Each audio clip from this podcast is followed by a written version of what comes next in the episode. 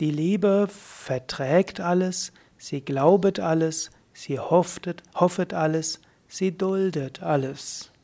Kommentar zum siebten Satz des 13. Kapitels des Korintherbriefs, also des Hohenlieds der Liebe von Paulus.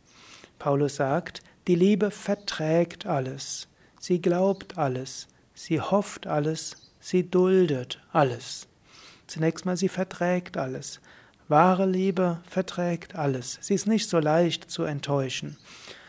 Angenommen, du tust etwas Gutes in großer Liebe und jemand anders vergilt es dir mit Undankbarkeit, macht dich schlecht und so weiter. Dann bleibe trotzdem in der Liebe. Die Liebe verträgt das.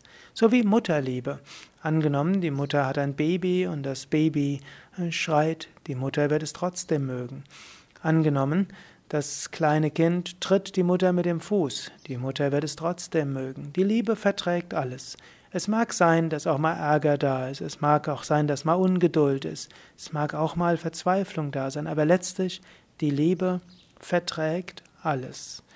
Daher, wenn du ein wenn du ungerecht behandelt wirst, wenn jemand mit Undank dir begegnet, sei dir bewusst, die Liebe verträgt alles.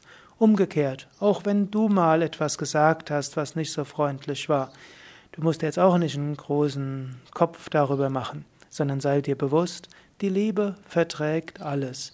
Dein Partner, deine Mutter, dein Kollege kann das auch vertragen. Einiges können Menschen vertragen.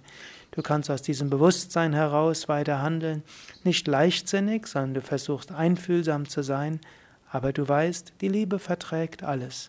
Umgekehrt, Du selbst nimm dir vor, vieles zu vertragen. Ja, beim nächsten Mal will ich mehr sprechen.